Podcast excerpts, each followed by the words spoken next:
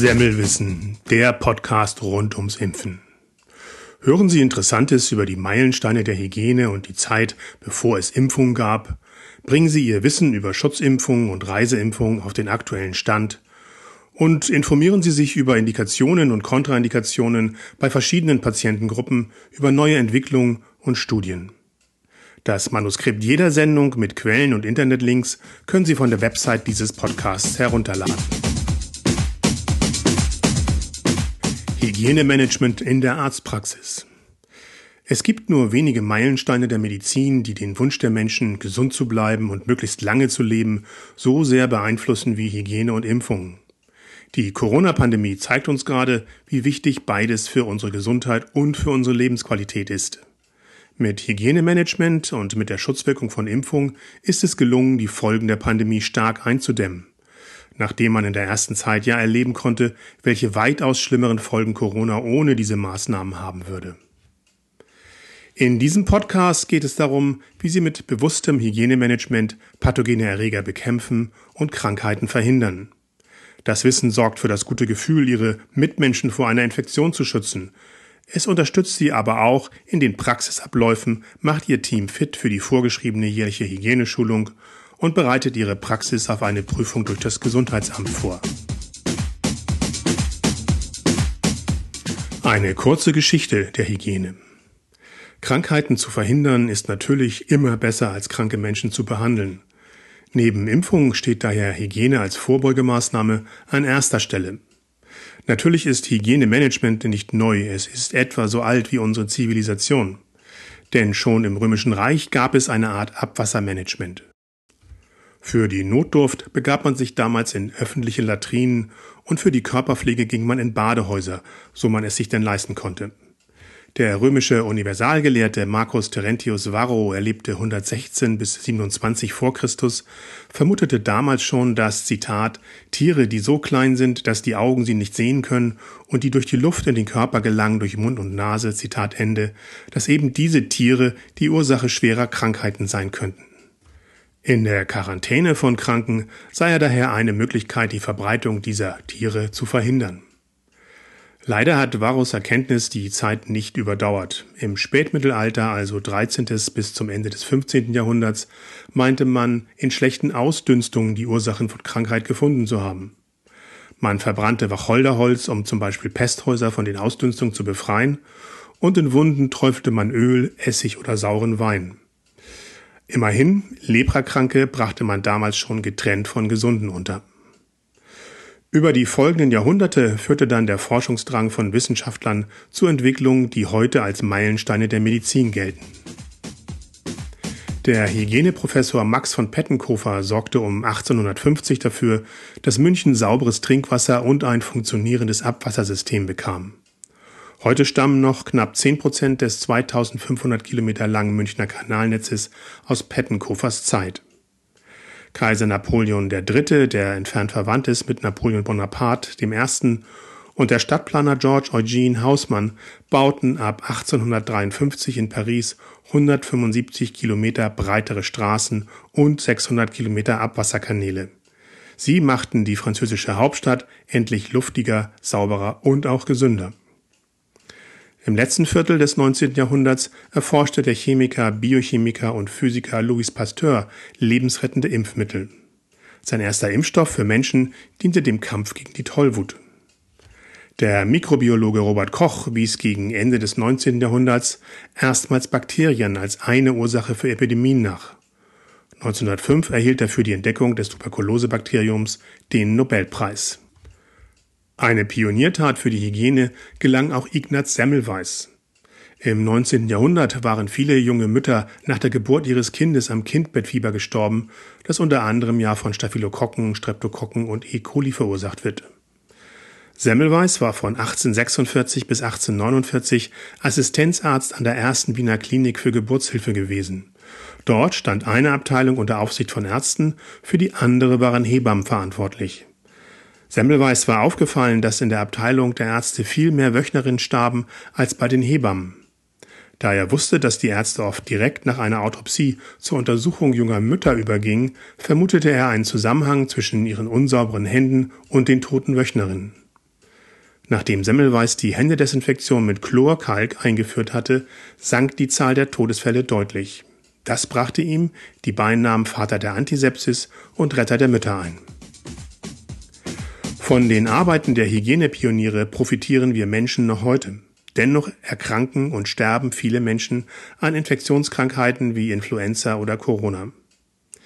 Hygiene kann also auch im dritten Jahrtausend über Leben und Tod entscheiden und muss daher konsequent umgesetzt werden. Die wichtigsten Hygieneregeln. Damit pathogene Viren, Bakterien und andere Erreger sich möglichst wenig verbreiten, gibt es Hygieneregeln, die für Arztpraxen verbindlich sind. Sie ergeben sich aus Gesetzen wie dem Infektionsschutzgesetz, dem Medizinproduktegesetz und dem Arbeitsschutzgesetz. Dazu kommen zum Beispiel die Europanorm EN 13060 für Kleinautoklaven und natürlich die Richtlinien und Empfehlungen des Robert Koch Instituts, wie zum Beispiel das Abstandsgebot während der Corona-Pandemie. Hygieneregeln können sich von Bundesland zu Bundesland unterscheiden. Drei Regeln gelten im gesamten Bundesgebiet. Nummer eins: Jede Arztpraxis muss die Hygiene selbst organisieren und selbst verantworten. Nummer zwei: jede Praxis muss im Rahmen des Qualitätsmanagements einen Hygieneplan vorweisen können. Und Nummer drei, einmal im Jahr muss das gesamte Praxisteam eine Hygieneschulung absolvieren. Diese und weitere Hygieneregeln hat die Kassenärztliche Bundesvereinigung in einer Mustervorlage für den Hygieneplan für Arztpraxen und in einem Pandemieplan für die Arztpraxis zusammengefasst. Die Mustervorlage hat 83 Seiten. In diesem Podcast stellen wir die wichtigsten Inhalte vor. Die Links zur Vorlage und zum Pandemieplan stehen auf der Website. Punkt 1 ist die Händedesinfektion. Über unsere Hände kommen wir ja ständig mit Krankheitserregern in Kontakt. Zu Hause beim Müll rausbringen beispielsweise, in der Praxis beim Verbandwechsel, unterwegs beim Einkaufen. Ein sehenswerter Animationsfilm der Bundeszentrale für gesundheitliche Aufklärung zeigt, wie sich an den Händen eines jungen Mannes auf dem Weg zu einer Verabredung immer mehr Krankheitserreger ansammeln. Sie stammen unter anderem von einem Schal, den er für einen alten Mann aufhebt, einem Haltegriff in der U-Bahn, von einer Katze, die er unterwegs streichelt und vom Wechselgeld aus dem Blumengeschäft. Dass sich der Mann in dem Video vor seinem Date die Hände wäscht, ist natürlich vorbildlich. Für Mitarbeiter einer Arztpraxis besteht grundsätzlich die Pflicht zu professioneller Händehygiene. Denn damit schützen sie Patienten, Mitarbeiter, einfach ihr gesamtes Umfeld vor pathogenen Erregern. Für das Händewaschen in einer Arztpraxis genügt Seife aus dem Supermarkt. Die Detergenzien in der Seife zerstören auch die Lipidhülle des Coronavirus und verhindern so die Weitergabe der Virus-DNA. Waschen sollten Sie die Hände samt den Handgelenken, Fingerkuppen, Handballen, Nagelfalzen und Fingerzwischenräumen, auch nach dem Tragen von Handschuhen. Waschen sollten Sie Ihre Hände 20 bis 30 Sekunden lang, das entspricht zweimal Happy Birthday singen. Oder Sie schauen nach, was der Seifenhersteller empfiehlt. Wie gut das Händewaschen die Erreger an den Händen beseitigt, hängt natürlich von Waschdauer und Waschtechnik ab. Den Link zu einer entsprechenden Studie finden Sie auf der Website.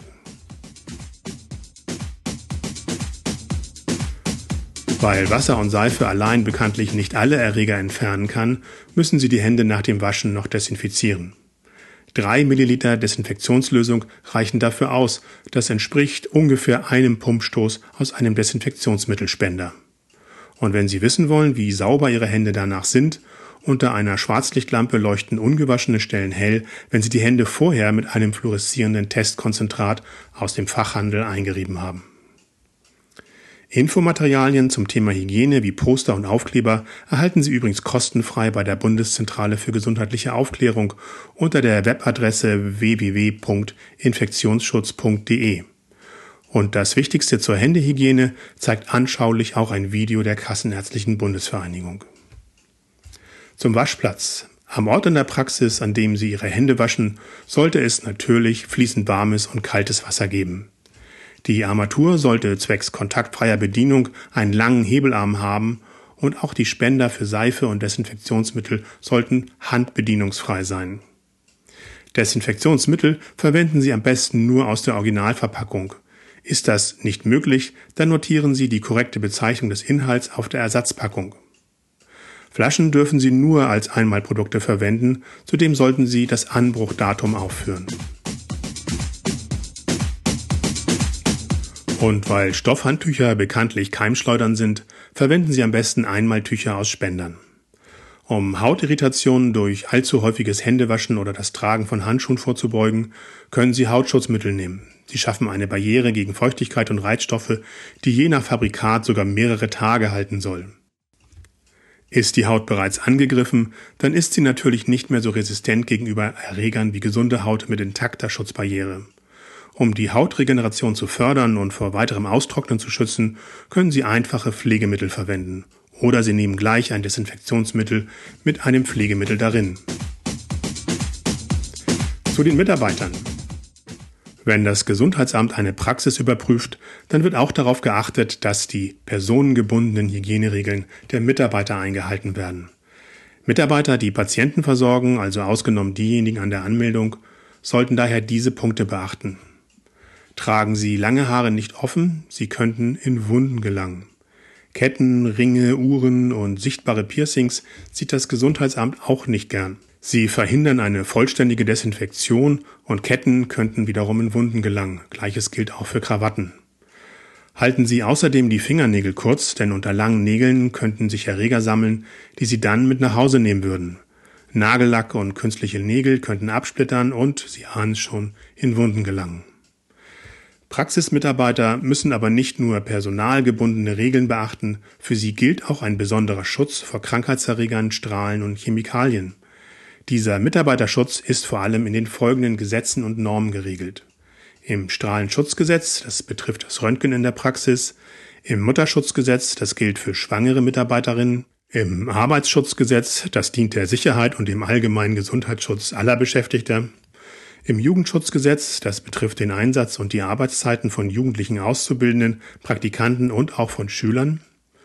Und in der DIN-Norm 13157, diese Norm schreibt verbindlich vor, dass in der Praxis ein Verbandskasten vorhanden sein muss und über Verletzung Buch geführt werden muss. Ein wichtiger Punkt noch, Mitarbeiter, die auch nach gründlicher Aufklärung nicht gegen Hepatitis B und Masern geimpft werden möchten, müssten dies dem Arbeitgeber schriftlich bestätigen. Der Arbeitgeber verwahrt den Eintrag ein Jahr lang in der Personalakte auf und frischt ihn jährlich durch eine neue Unterschrift auf. Bei einer Infektion muss der Mitarbeiter dann die Verantwortung selbst tragen, auch für Folgeschäden. Zur Arbeitskleidung. Wenn Mitarbeiter Tätigkeiten ausführen wie eine Blutentnahme oder das Nacharbeiten eines Behandlungszimmers, dann sollten sie Arbeits- oder Schutzkleidung tragen. Zur Arbeitskleidung gehören neben einem Kittel mit langen Ärmeln eine Schutzbrille, ein Mund-Nasenschutz, Einmalhandschuhe und eine Schutzausrüstung. Arbeitskleidung wird übrigens nach Auffassung von einigen Gewerbeämtern automatisch durch Patientenkontakt zu Schutzkleidung. Natürlich gibt es auch für die Reinigung der Arbeitskleidung wieder Regeln. Sortiert werden sollte die Wäsche dort, wo sie anfällt. Die Sammelbehälter oder auch Wäschesäcke sollten gekennzeichnet sein und für den Transport verschlossen werden. Kugelschreiber und Taschentücher und alles, was so in den Taschen stecken mag, entfernt man natürlich am besten schon beim Abwerfen der Wäsche in den Behälter. Arbeitgeber sind grundsätzlich verpflichtet, Arbeitskleidung in der Praxiswaschmaschine zu waschen, und zwar in einem thermischen oder einem chemothermischen Verfahren. Beim thermischen Verfahren, das entspricht einem Waschgang von 10 Minuten bei 90 Grad oder 15 Minuten bei 85 Grad, können Sie ein herkömmliches Waschmittel plus ein Desinfektionsmittel nutzen. Die Temperatur muss aber über die vorgegebene Zeit gleich sein. Beim chemothermischen Verfahren benötigen Sie ein vom Verbund für angewandte Hygiene e.V. gelistetes desinfizierendes Waschmittel in der entsprechenden Konzentration. Den Link zum VAH-Verbund haben wir auf die Website gestellt. Beachten Sie dabei auch die vom Hersteller angegebene Temperatur, die Einwirkzeit und das korrekte Verhältnis zwischen Wäschemenge und Wassermenge in der Maschine. Nach dem Befüllen der Waschmaschine sollten Sie dann wieder Ihre Hände professionell hygienisch reinigen. Dosieren Sie dann die Waschzusätze entsprechend den Herstellerangaben und wählen Sie das empfohlene Waschprogramm. Lagern Sie die Wäsche nach dem Waschen und Trocknen schließlich sauber, trocken eben und kontaminationsgeschützt. Desinfizieren Sie nach dem Waschgang dann noch die Gummidichtung und die Innenseite des Bullauges der Waschmaschine mit einem Flächendesinfektionsmittel und starten Sie nach jeder Wäsche von Reinigungstüchern zur Sicherheit einen Leerlauf der Waschmaschine. Erst danach sollten Sie dann wieder Arbeitskleidung waschen. Noch ein wichtiger Punkt.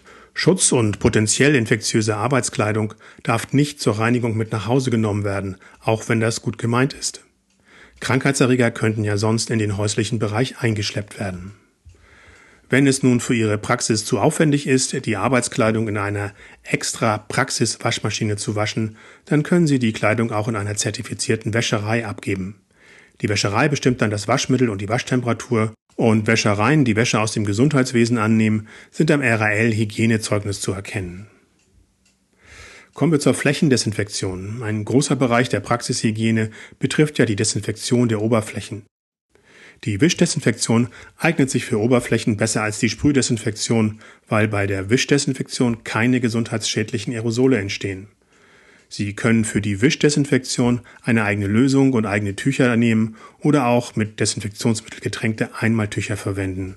Bitte beachten Sie aber die Einwirkzeit des verwendeten Mittels entsprechend der Herstellerangabe, denn sonst wirkt es möglicherweise ja nicht. Die Sprühdesinfektion sollten Sie nur bei kleinsten Flächen einsetzen und nur dort, wo keine Wischdesinfektion möglich ist.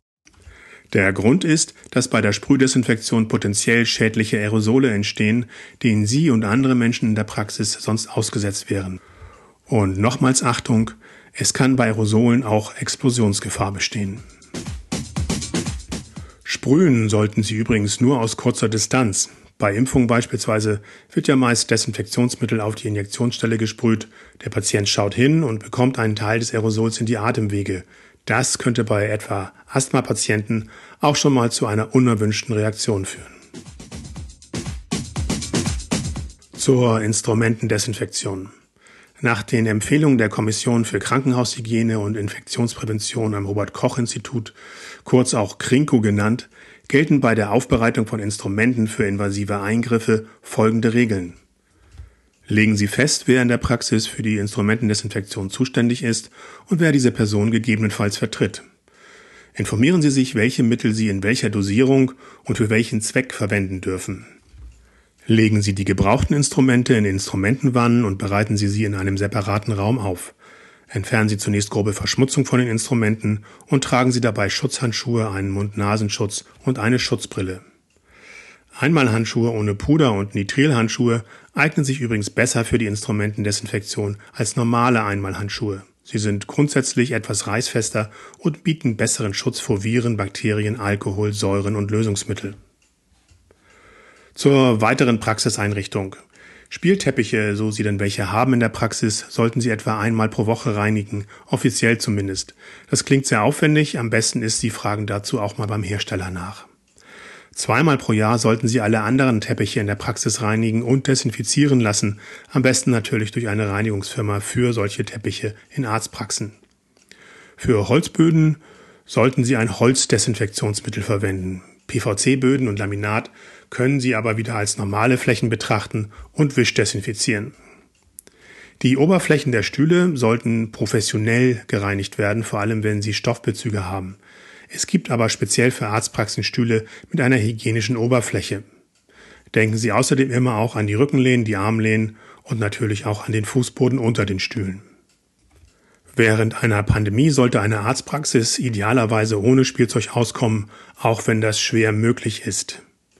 Ansonsten gilt, Lego-Bausteine und andere Spielzeug dieser Art reinigen Sie am besten entsprechend der Herstellerangabe. Sie können Legos und Co. aber auch bei 40 Grad in einer Spül- oder Waschmaschine und mit einem handelsüblichen Spülmittel waschen, zum Beispiel eingehüllt in einen Kopfkissenbezug. Auch ein Bobbycar können Sie übrigens in einer Spülmaschine reinigen. Stofftiere reinigen Sie wieder einmal pro Woche oder eben entsprechend der Herstellerangabe. Bei Büchern und Kinderbüchern wäre es gut, diese zu folieren, damit sie regelmäßig wischdesinfizieren können. Zeitschriften und Broschüren im Wartezimmer tauschen Sie am besten regelmäßig aus. Da viele Menschen zum Umblättern ihre Finger mit der Zunge anfeuchten, sind diese verstärkt mit Keimen belastet. Und was Kleiderbügel in der Garderobe betrifft, können Sie diese in der Regel wischend desinfizieren.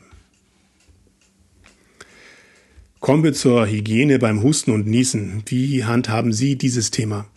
Niesen und Husten Mitarbeiter und Patienten konsequent in die Armbeuge.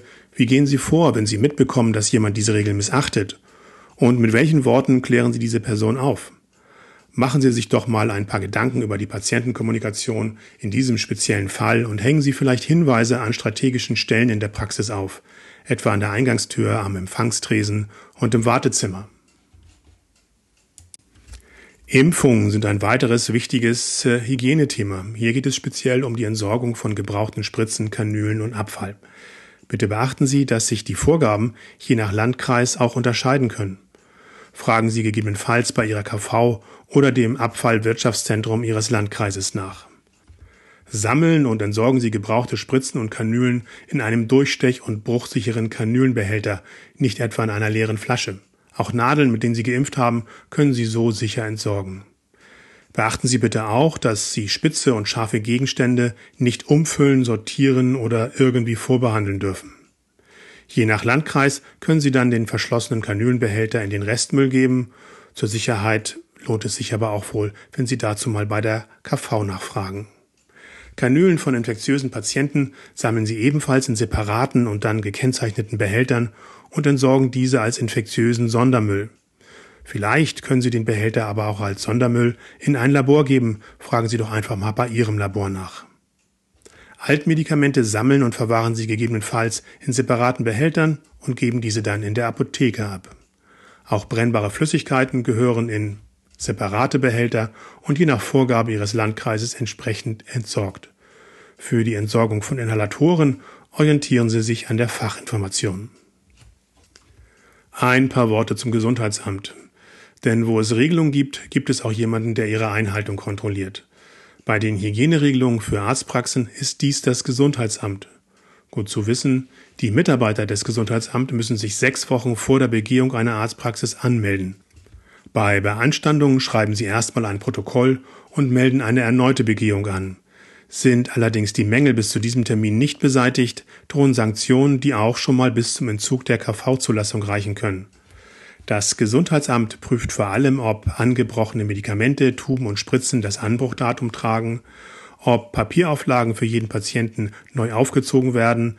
Ähnliches gilt auch für Einmalhandtücher. Die Prüfung erfolgt übrigens anhand des Papierverbrauchs und der entsprechenden Rechnung. Das Gesundheitsamt prüft auch, ob herumstehende Flaschen beschriftet sind, etwa Ultraschallgel oder Wasser im Wartezimmer. Fehlen solche Beschriftungen, haftet der Praxisinhaber für daraus resultierende Unfälle. Geprüft wird auch, ob Ihre Praxis originale Packungseinheiten verwendet bzw. die korrekte Bezeichnung auf nicht originalen Packungseinheiten steht. Und geprüft wird auch, ob Sie für Holzoberflächen spezielle Desinfektionsmittel parat haben. Auch ob neue Kanülen licht- und staubgeschützt aufbewahrt werden, ob Mitarbeiter mit langen Haaren diese zusammengebunden und Fingernägel angemessen kurz geschnitten haben, all das prüfen die Beamten ebenfalls. Nicht zuletzt schaut das Gesundheitsamt nach, ob Pflanzen- und Blumensträuße in einem Behandlungszimmer oder sogar im Labor stehen. Das sollte ja bekanntlich wegen der Keimgefahr nicht der Fall sein. Das war ein kurzer Überblick über die wichtigsten Hygieneregeln für Arztpraxen. Sie haben sicher gemerkt, mit bewusstem Hygienemanagement können alle Praxismitter wesentlich dazu beitragen, die Verbreitung pathogener Erreger zu verhindern und die Gesundheit anderer Menschen zu schützen. Ein lückenloses Hygienemanagement umzusetzen, ist natürlich fraglos eine anspruchsvolle Aufgabe.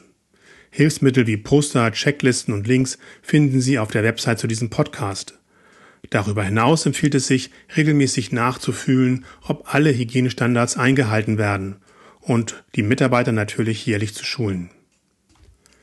Ihr Engagement lohnt sich in jedem Fall, denn geschützt vor pathogenen Erregern zu arbeiten, gibt allen in der Praxis ein gutes und sicheres Gefühl, auch bei einer Begehung der Praxis durch das Gesundheitsamt. Haben Sie vielen Dank fürs Zuhören.